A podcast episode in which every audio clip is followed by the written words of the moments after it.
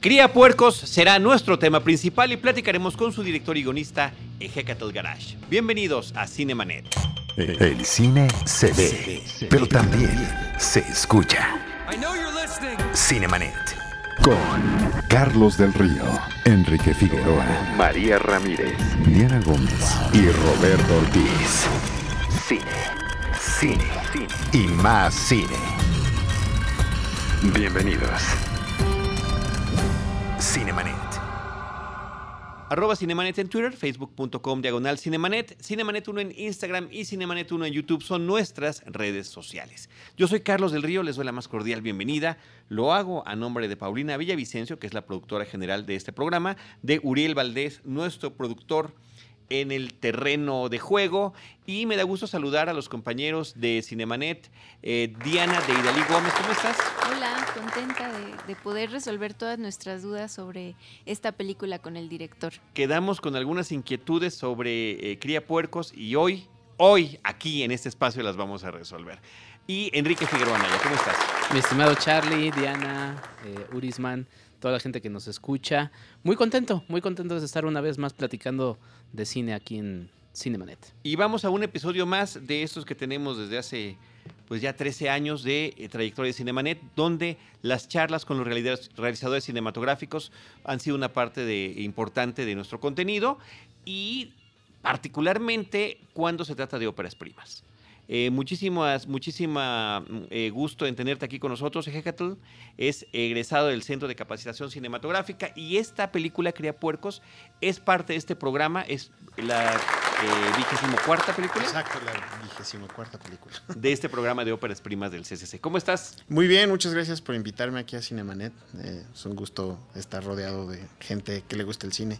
Sí, es, y la gente que nos escucha es porque le gusta el cine, afortunadamente. Y la primera pregunta es la misma para todos los realizadores. Ya vimos la película, los que estamos en esta mesa, pero sí nos gustaría que de una manera breve, muy sintética, le platicaras al público cuál es la premisa detrás de Cría Puercos. Claro, Cría Puercos es la historia de Esmeralda, una mujer, un personaje eh, de la tercera edad que en premisa eh, es un personaje que ha perdido su propósito en la vida. En este caso, su propósito en la vida es cuidar de alguien. Entonces, eh, Cría Puercos va, empieza con Esmeralda perdiendo a su esposo y con su hijo, bueno, nos estamos enterando que su hijo mm, vive en Estados Unidos. Entonces es una historia de un personaje que pierde el propósito de la vida, que es cuidar, y eventualmente lo vuelve a recuperar con ayuda de la cuina, que es una puerquita de la cual se hace. Y bueno, de ahí se van desarrollando. Ahí, exacto, a partir de ahí es donde se dan los elementos de la historia. Sí, no, pues antes que nada, felicidades, Ejecatl, por la película. Una película entrañable que me, entre las muchas preguntas que nos genera, eh, pues yo empezaría preguntándote por cuál es el origen ¿no? de, de, esta película, qué es lo que te hace escribirla y finalmente realizarla. Claro. Eh, todo empezó con una, eh, como una línea argumental muy, muy sencilla en el sentido de que de, tenía una, como un chiste local con un amigo de un día voy a hacer una película tan contemplativa que solo va a tratar de una mujer que mira la ventana, ¿no? Entonces, este, tomé ese chiste y empecé a trabajar sobre esta línea que era una mujer espera. Entonces, eh, bueno, no es suficiente y fue creciendo a una mujer espera a su hijo. Eh, le va creciendo en términos dramáticos y es una mujer de la tercera edad espera a su hijo que está en Estados Unidos y ella vive en el campo, ¿no? Entonces todavía no era suficiente y en algún momento decidí agregarle una anécdota eh, familiar. Eh, mi mamá desde hace como 15 años decidió dejar la Ciudad de México para irse a, repoblar eh, el pueblo de donde es mi abuela. entonces tiene como 15 años yendo y viniendo entre la Ciudad de México y este pueblo que se llama San Vicente Coyotepec. Entonces, ¿En qué estado? Está en el estado de Puebla, al sur de Puebla, en la Mixteca poblana. Entonces, eh, mi, en algún momento de la vida, mi madre se hizo justo de una puerquita. Eh, con el pretexto de que decía, como ustedes no me han dado nietos, pues yo me voy a hacer de los míos. y justo se hizo de una puerquita. Eh, y entonces a mí me llamaba la atención justo la relación que tenía mi mamá con la puerquita, que era pues como su hija. Y en ese sentido, eh, pues visualmente también lo que era interesante era ver que pues, los puercos son como humanos, ¿no? O sea, tienen ojos bastante humanos, tienen cejas. Creo que es el animal con el que tenemos más relación, de hecho. Pues, en términos de órganos, sí, este, se ha trabajado mucho en ese, en ese sentido, ¿no? No, y emocionalmente, o sea, si uno los ve, de verdad es como que uno se conecta porque es como ver a otra persona, ver un puerco a los ojos. Eh, entonces me, llamaba como la atención eso y entonces dije, bueno, para ir creciendo la historia de una mujer, espera a su hijo, le agregué esta anécdota y así es como Esmeralda se hace de una puerquita y hay, hay, más este como pues, el desarrollo de esta historia. Mm, oye, y a partir de que ya tienes terminado este guion, que me gustaría también saber qué tanto lo trabajaste, porque al final pues fue seleccionado eh, pues para tener este apoyo, eh, qué tan difícil es llegar a hacer esto y ¿Qué pasa con, el tema de, las locaciones que vas eligiendo y, cómo vas encontrando estos lugares para contar la historia? Pues eh, bueno, la, historia siempre fue creciendo, es como, como un panal que le echa uno, eh, ¿cómo se llama? levadura y entonces va esponjando.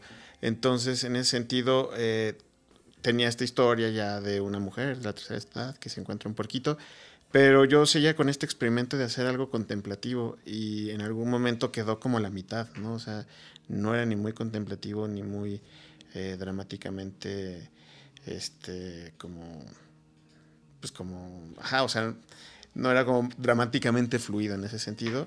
O sea, no era como tan narrativo ni tan completamente eh, contemplativo y entonces eh, se lo presenté a un par de asesores y esos asesores lo primero que me dijeron fue eso, ¿no? que estaba a la mitad, que tenía que decidir qué camino. Incluso cuando era contemplativo estaba pensando en usar no actores y cómo hacerlo todo en, la locación, o sea, hacerlo en, Puebla o en Oaxaca.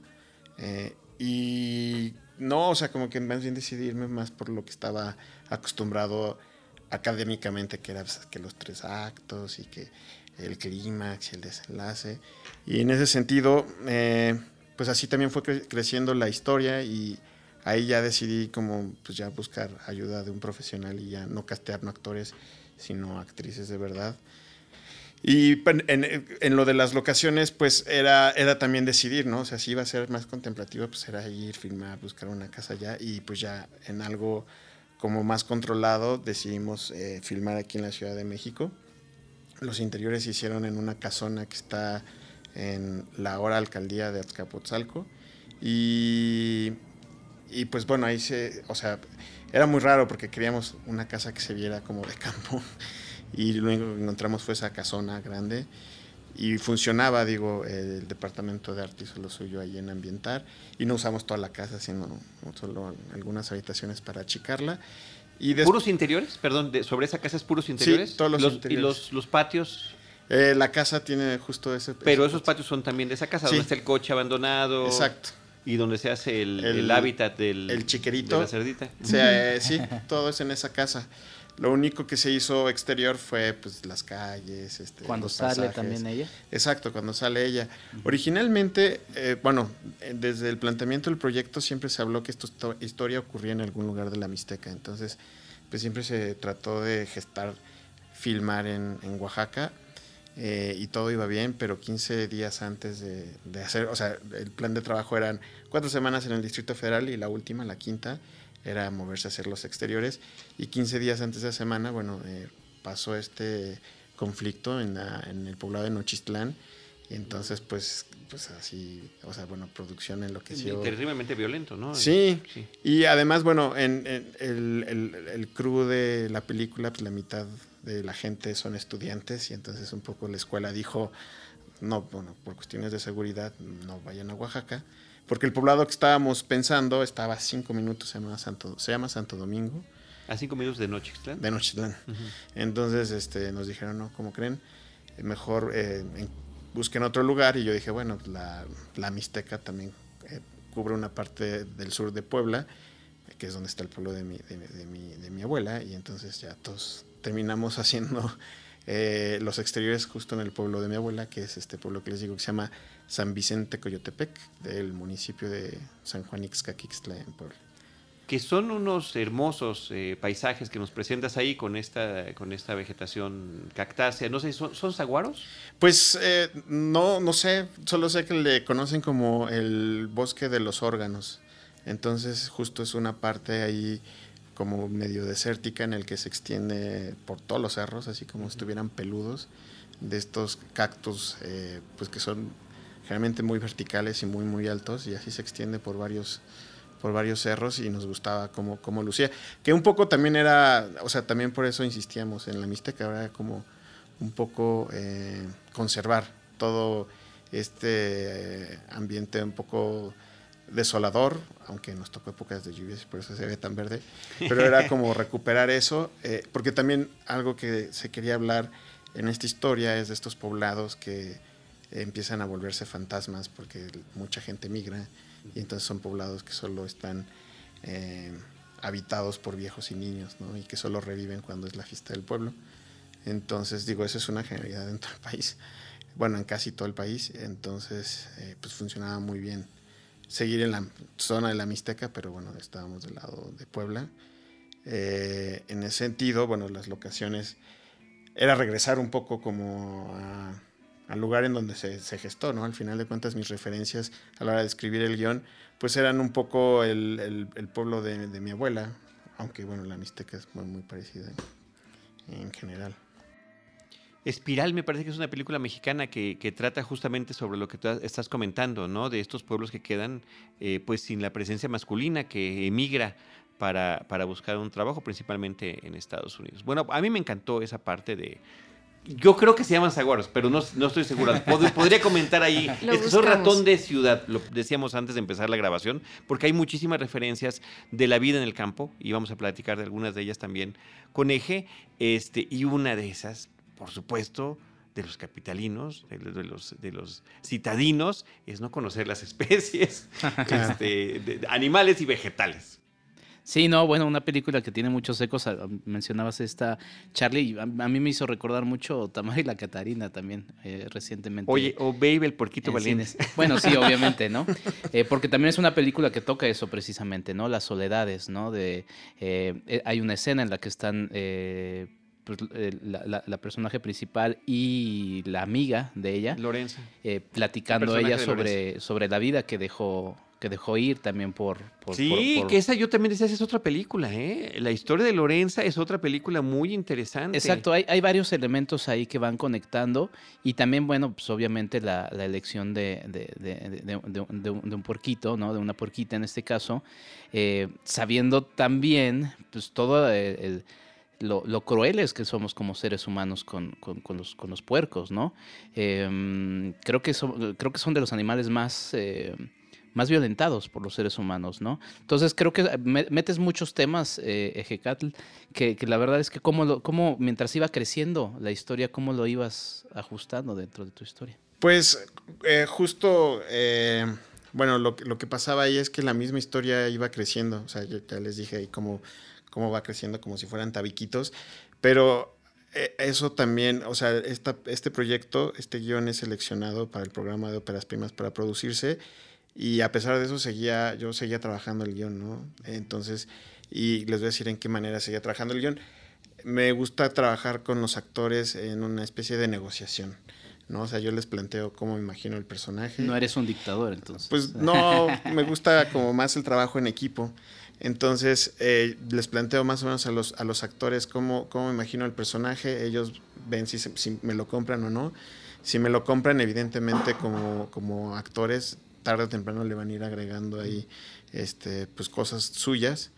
Y ya, pero bueno, el chiste es que en las negociaciones que me dicen, oye, yo lo veo así, y ya les digo, ah, pues está bien, o no, mejor vámonos por este otro lado.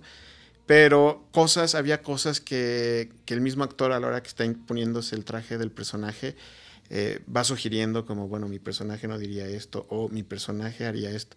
Entonces, eh, había cosas muy padres porque en los ensayos de repente había situaciones eh, que, iban saliendo y que decía, ah, eso estaría muy padre incorporarlo en el guion, entonces ya va creciendo.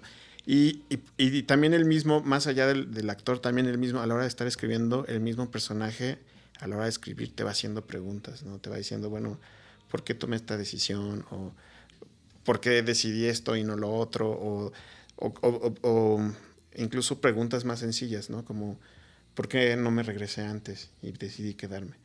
¿No? Entonces, es muy chistoso porque ya a la hora del trabajo de mesa van saliendo esas respuestas y uno dice, bueno, eso lo voy a agregar al guion. O va a ser una punta ahí que va a aparecer en la historia y pues, si, a ver si alguien lo, lo, lo, lo, cacha o no. Y entonces de repente ya se va convirtiendo en... es una historia como considero yo bastante sencilla, pero que tiene como muchos lados y que un poco el chiste era eh, que, fuera a tocar a la gente de alguna manera o de otra, ¿no? O sea, por el tema de la maternidad, el tema de la migración, el tema de los animales. Entonces, em, pues nada, la verdad es que es muy divertido y la misma historia te va haciendo preguntas. Creo que intentar respondérselas es lo que hace que, que, los personajes crezcan y la historia vaya creciendo. Yo en lo personal me divertí mucho. Era la primera vez que escribía un largo, no, no tenía otro. O sea, siempre está este miedo de o sea, de llegar a las 20 páginas y decir, hay vida después de la página 21. Y sí, sí la hay, ¿no? Pero, y se va trabajando la, la escena final, eh, o sea, los últimos cinco minutos de la película, yo creo que los escribí una semana antes de empezar a filmar.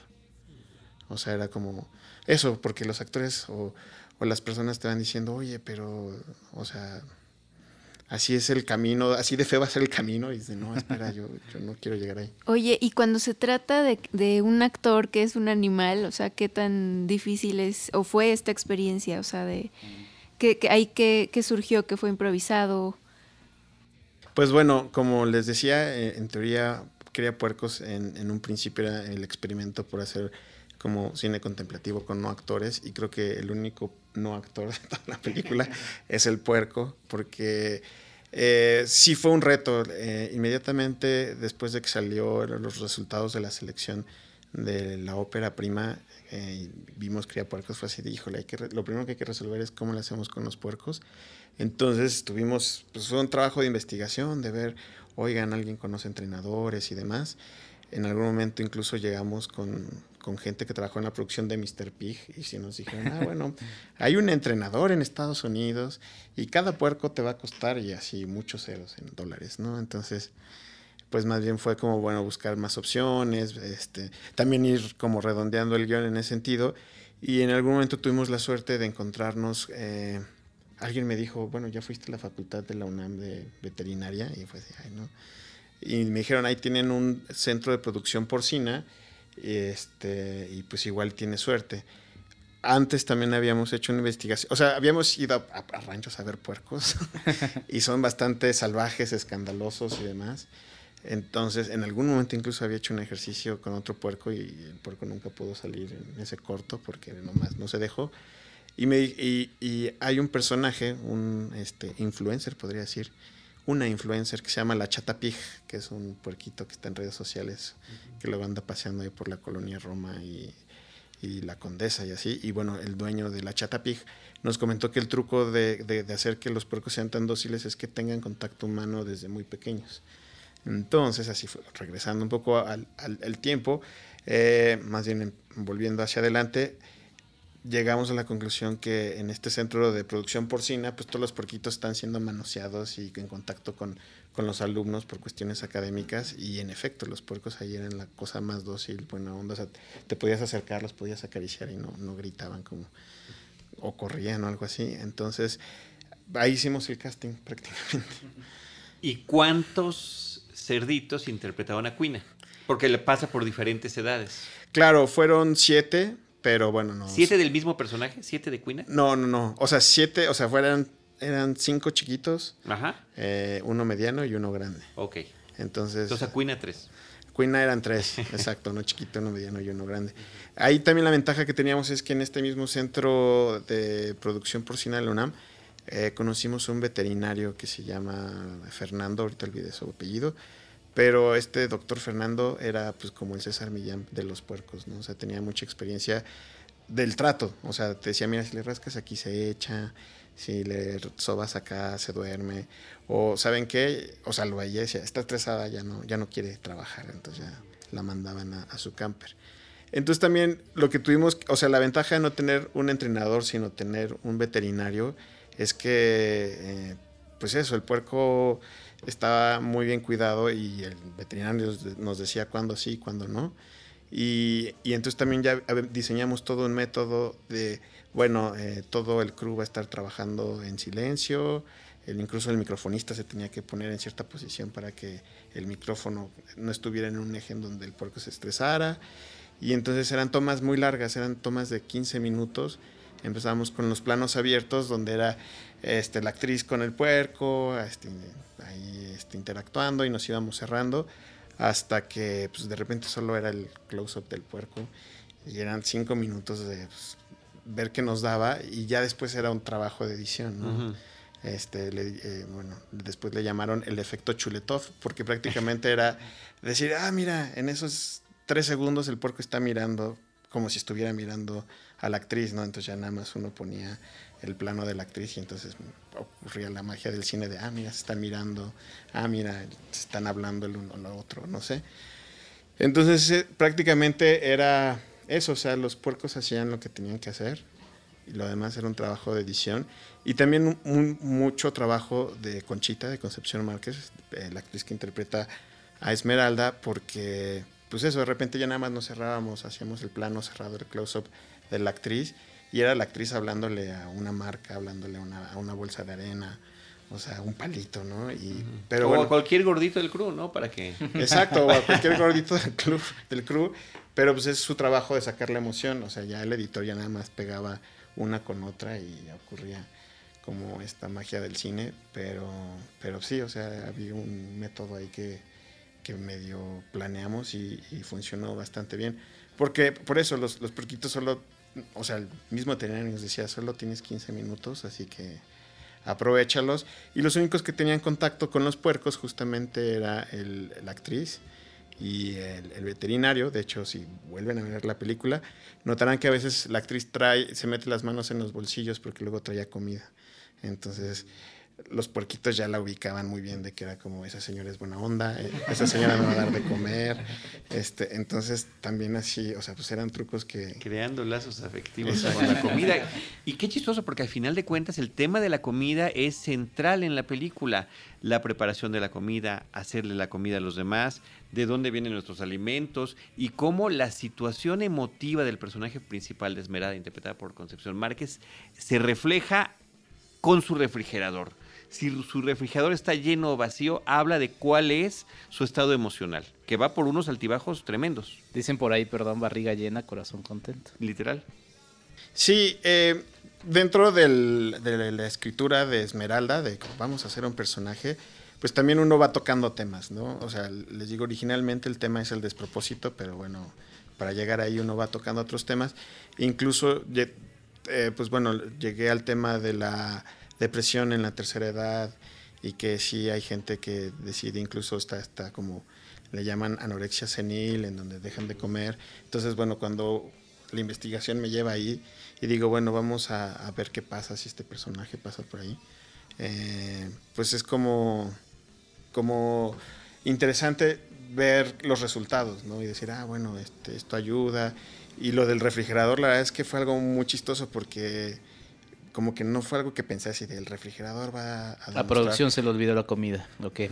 no, no, no, más bien, o sea, era come, no come, pero ya más bien eh, nos dimos cuenta que, o sea, bueno, ya proyectándoselo a la gente, la gente notó eso y fue así de, ah, mira, no, o sea, conscientemente no, no, no, lo pensé así como de, y entonces el refrigerador, pero ahí estaba y eso, eso también es como muy emocionante en el sentido de esta película de repente tenía, o sea, a la hora de escribirse, sí decía, bueno, va a haber algunas preguntas abiertas que se quedarán abiertas para que el espectador las resuelva en su casa. O sea, la idea es hacer que el espectador se lleve esta película a su casa y también le encuentre sus respuestas, le encuentre como, como sus puntos de vista y, y hasta ahorita las veces que las hemos proyectado, a mí me gusta justo escuchar, o sea, es lo que más disfruto eh, escuchar lo que, lo que opina la gente en el sentido de, pues ver que la encontraron, ¿no? O sea, y no porque yo haya puesto las pistas, sino cuál es la interpretación del espectador a partir de esta historia y es bastante,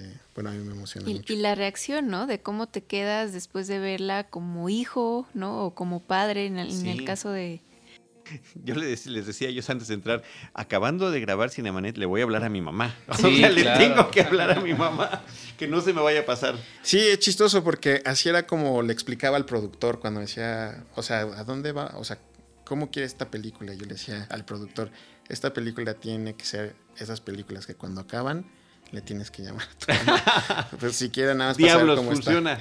Sí, sí, ¿no? Y que, que invita a que, a que la vayas a ver también con, con ella, ¿no?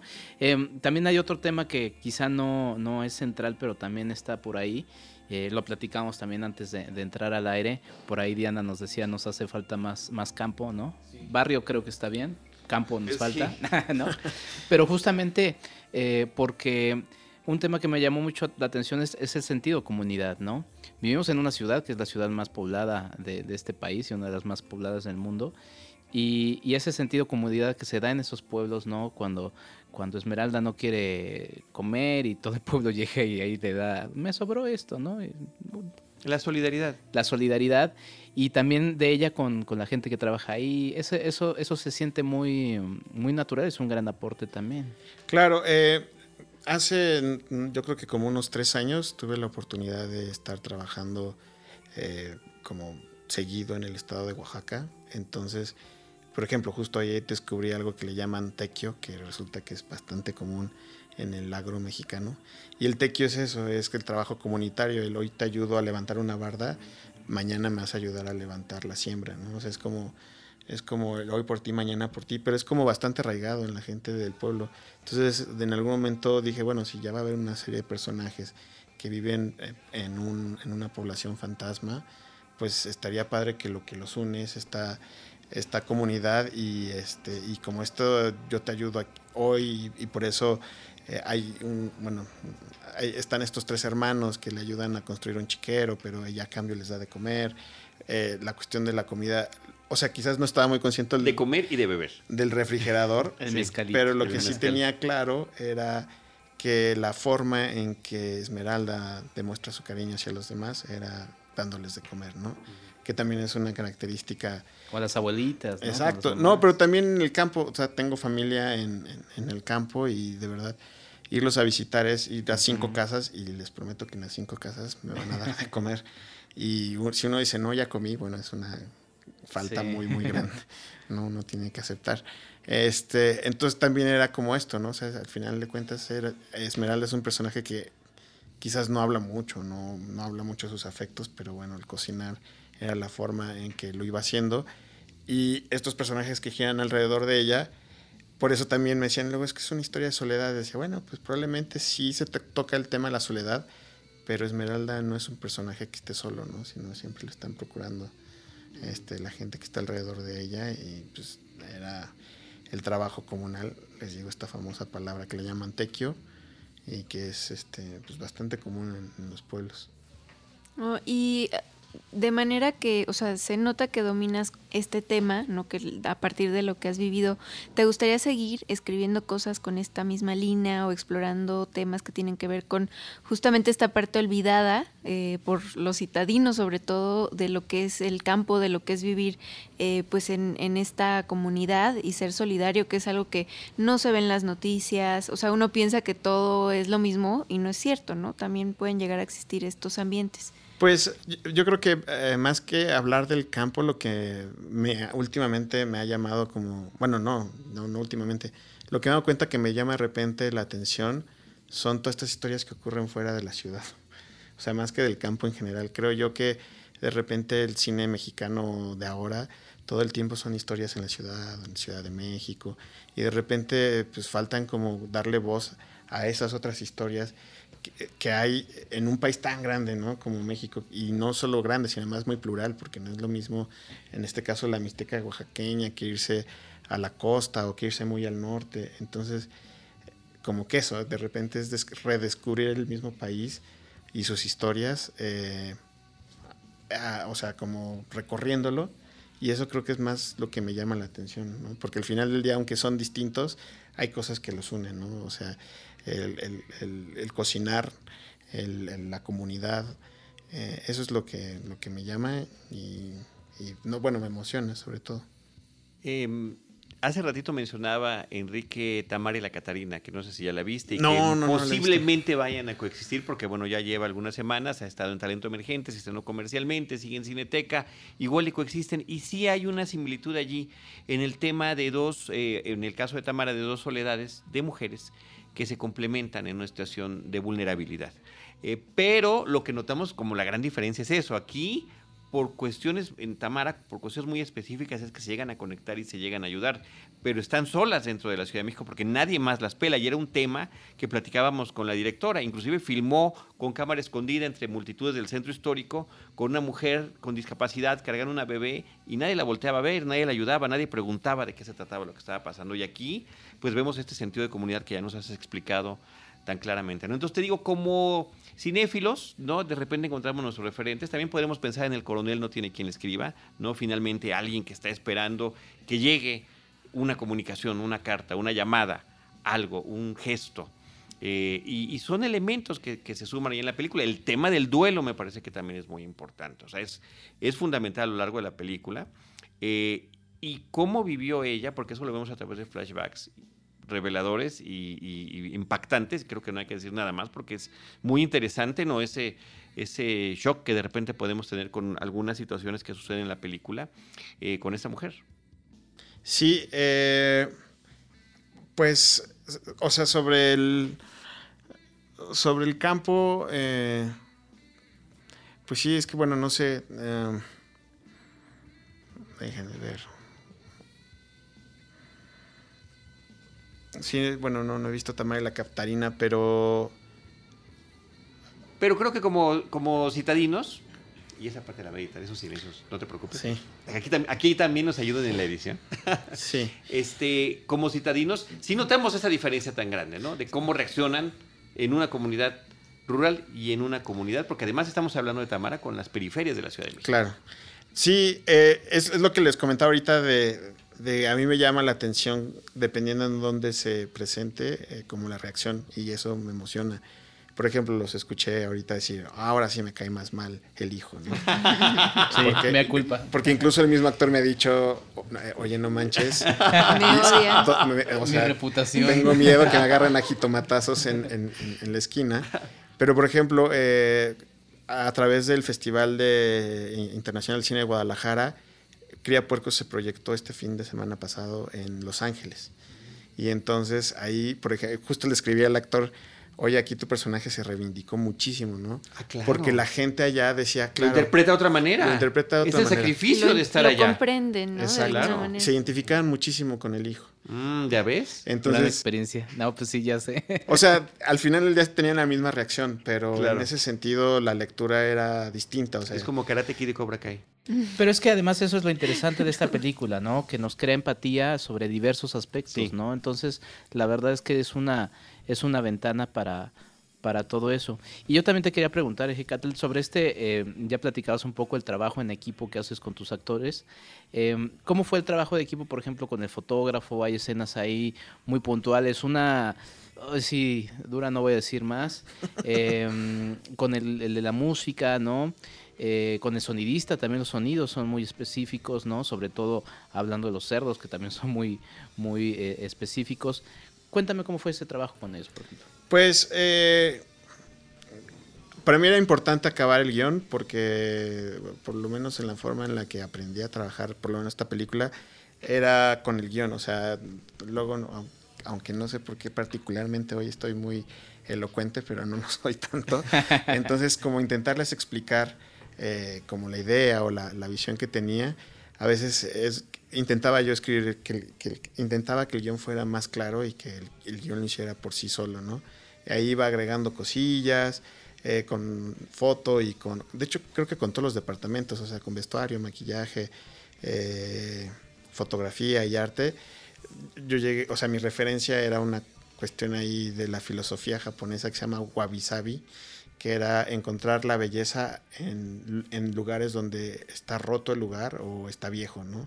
O sea, esto que luego se rompe el tazón y los pegan con oro. Suena muy japonés. exacto. Entonces era como, bueno, vamos a encontrar la belleza en un lugar abandonado y, y, como que era trabajar, pero no solo eso, o sea, yo, así como me gusta trabajar en equipo con los actores, también me gusta trabajar en equipo con los demás departamentos.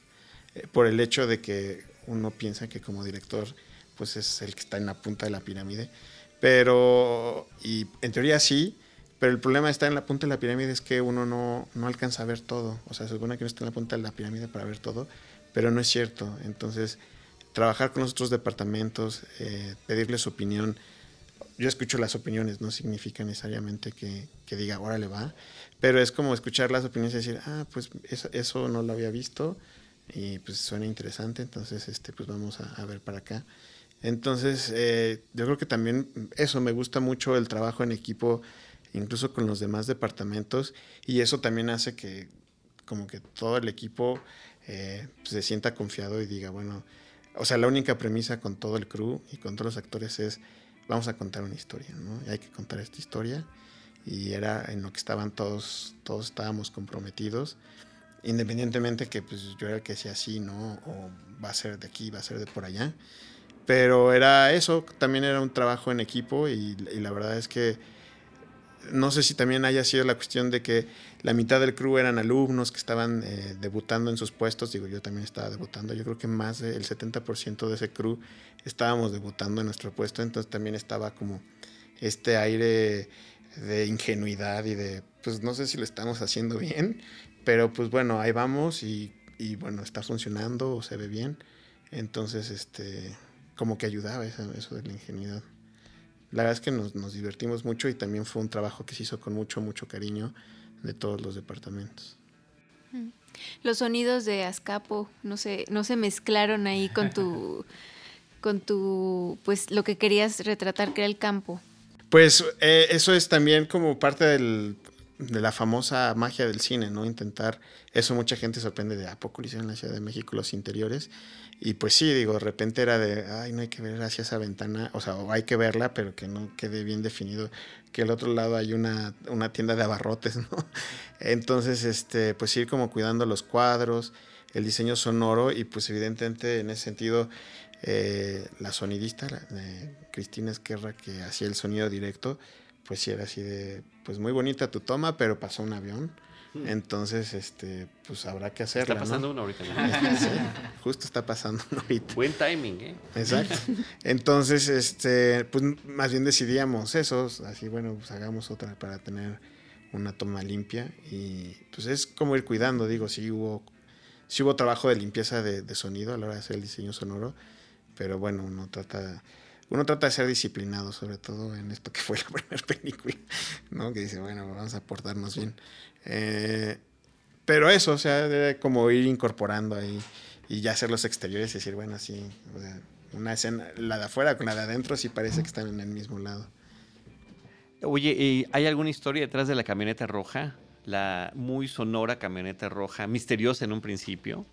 Pues es otra referencia eh, que tenía. Eh, en algún momento tenía un amigo que era doctor, o sea, hizo, bueno, estudió medicina y en su servicio social lo mandaron a, Tlaxcala, ¿no? Entonces, en algún momento lo fui a visitar y algo que me llamaba la atención es que todos los días a las 6 de la mañana, por lo menos los cuatro días que estuve ahí, sonaba una música estridente, así totalmente fuera de lugar. Y yo preguntaba, ¿qué es eso? Ah, es la camioneta que vende animales. Entonces dije, ah. Después me di cuenta que justo cuando nos falta, cuando tenemos exceso de barrio, me di cuenta que en Puebla así venden gas, en Guadalajara también el ropavejero tiene su música, entonces fue como un elemento. ¿Por qué decidí que fuera roja? En realidad era mi referencia era este eh, ay, ¿cómo se llama esta película? Eh, la ópera prima de Carlos Carrera, La mujer de Benjamín. O sea, cuando dijeron, ¿y cómo quieres la, la camioneta? Dije, roja, ¿no? De Red y la roja, un poco por la referencia de La mujer de Benjamín. Y la idea era eso, o sea, eh, era ponerle una música totalmente fuera de contexto, escandalosa, que exacto, que saca como, como que saca de onda. Y es eso, porque de verdad estos camiones, igual, en Oaxaca también los que venden gas, traen su tonadita y se repite y se repite y se repite y uno dice, ¿y eso qué es lo que suena? Entonces, eh, pues eh, decidí que, bueno, si iba a ser un personaje que iba a aparecer ahí, entonces que tuviera su propia presentación. ¿Y esto que dijera Sympathy for the Devil fue parte del que ya venía con la camioneta o este, estás haciendo referencia a la canción de los Rolling Stones? Era una referencia a la canción de los Rolling Stones, pero en realidad no venía en la camioneta con eso. Yo quería que tuviera una frase, la, la, idea en la construcción del personaje que es Don Manuel, que es el que conduce esta camioneta, que fuera un personaje que se había ido a Estados Unidos pero se había regresado. Entonces era un personaje que está medianamente alienado, o sea, no es completamente de campo, sino se ve que tuvo sus buenos años allá, pero él sí regresó. Este, Contrario al hijo. Contrario. Exacto. Spoiler Exacto. Entonces, él, él, sí regresó y puso su negocio y los animales. Entonces, en la construcción del personaje habíamos hablado que don Manuel pues no escuchaba como la música regional, o sea, seguro sí, pero pues que tenía otros gustos más eh, de, otro, de otro país, ¿no? Entonces dijimos, bueno, que tengo una frase de, pues como del rock.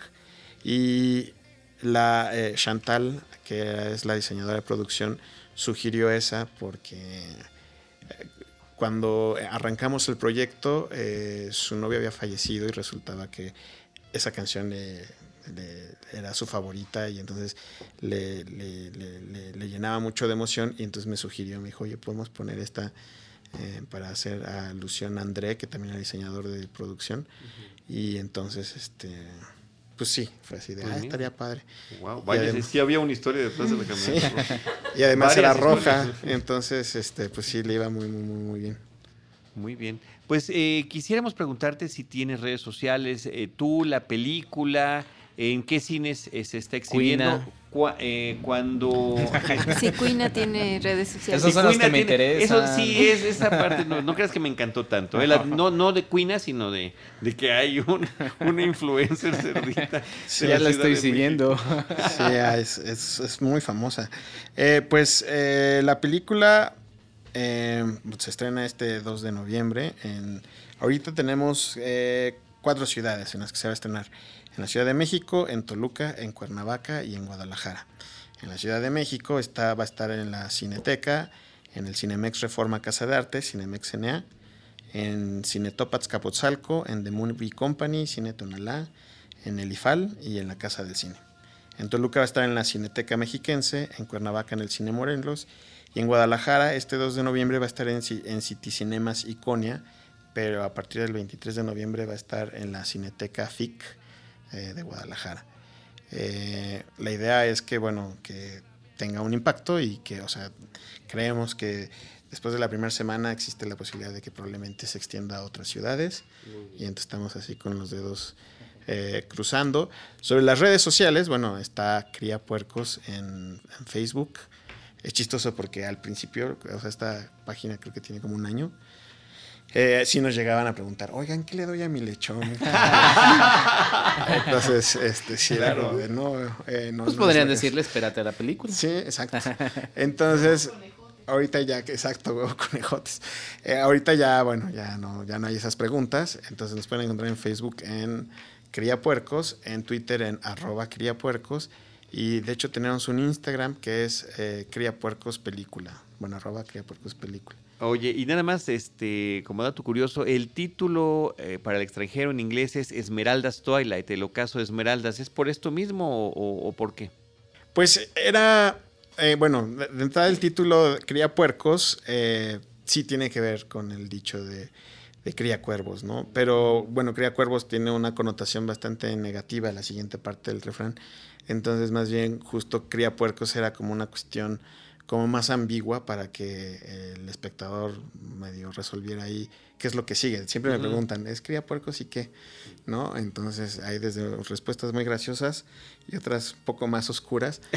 Pero bueno, esa era la idea. Pero a la hora de traducirlo al inglés, eh, pues me decían, no, pues este, este, Racing Pigs, ¿no? Y yo, no, pero se pierde eh, como el juego o, se pierde como la dimensión del refrán, ¿no? Del cría cuervos y buscamos así como el refrán parecido en inglés y pues, el refrán era como muy raro, así de cría perros y temerán la casa, una cosa así muy rara, ¿no? Pero nada que ver.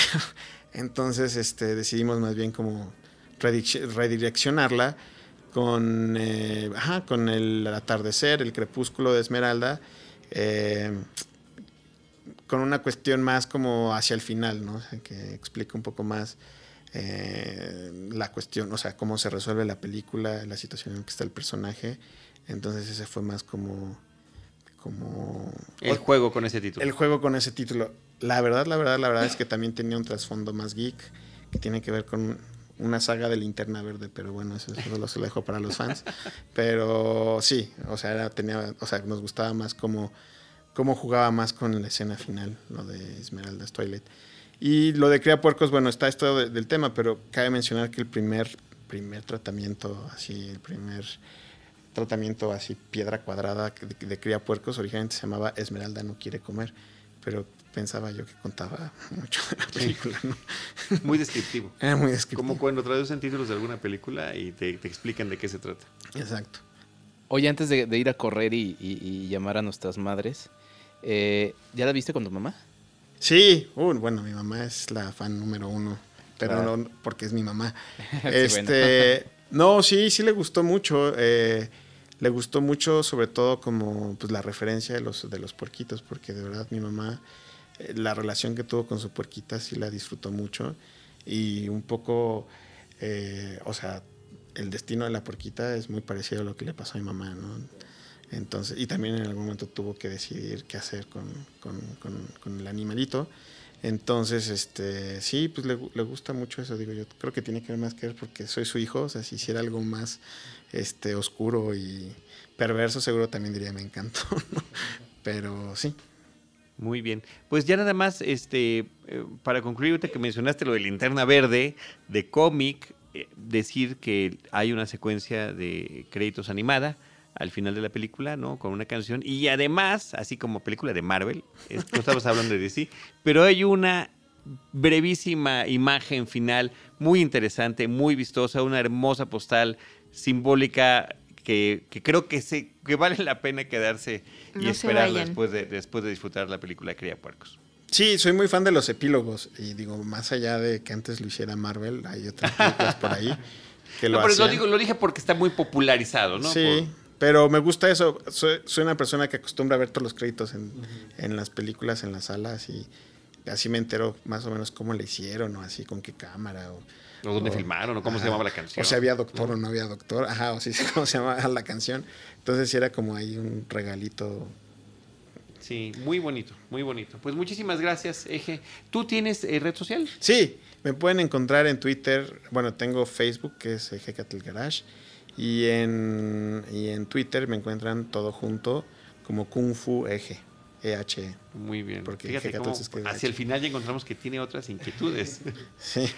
gracias, Eje. Diana Gómez. Eh, igual en Twitter me encuentran como arroba de Idalí y pues ahí plati- seguimos platicando de esta y cualquier otra película que gusten.